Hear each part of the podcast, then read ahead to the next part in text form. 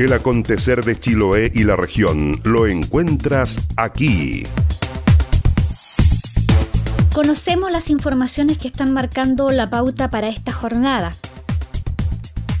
El director del Servicio de Impuestos Internos de la región de los lagos, Cristian Gómez, informó que el proceso de declaración de renta partió esta semana y que por la contingencia del COVID-19 este año va a tener énfasis en el reforzamiento remoto y en la oferta de nuevos mecanismos de orientación a distancia.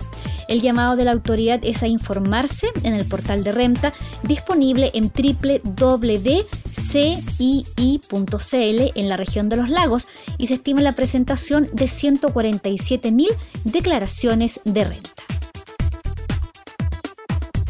El Ceremi de Economía de la región de Aysén aseguró que se han adoptado las medidas para garantizar el abastecimiento. Según detalló, las barcazas han quedado principalmente destinadas al abastecimiento de carga, valorando la colaboración de todos los sectores para flexibilizar las operaciones tradicionales e incorporar los cambios requeridos en el contexto del COVID-19. Se estableció también que las barcazas Keulat Yacaf y Agio van a quedar destinadas en un 80% para carga de bienes básicos. Pescadores de Caleta Nahuac enfrentan crisis por el COVID-19 haciendo reparto a domicilio.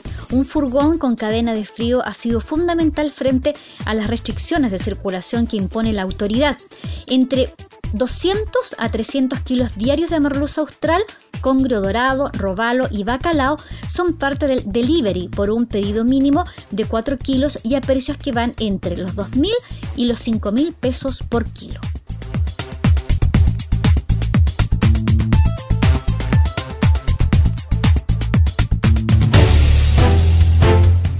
Hoy llega a los 16 grados y de nublado va a pasar a chubasco débil con viento que va a llegar hasta 40 kilómetros por hora.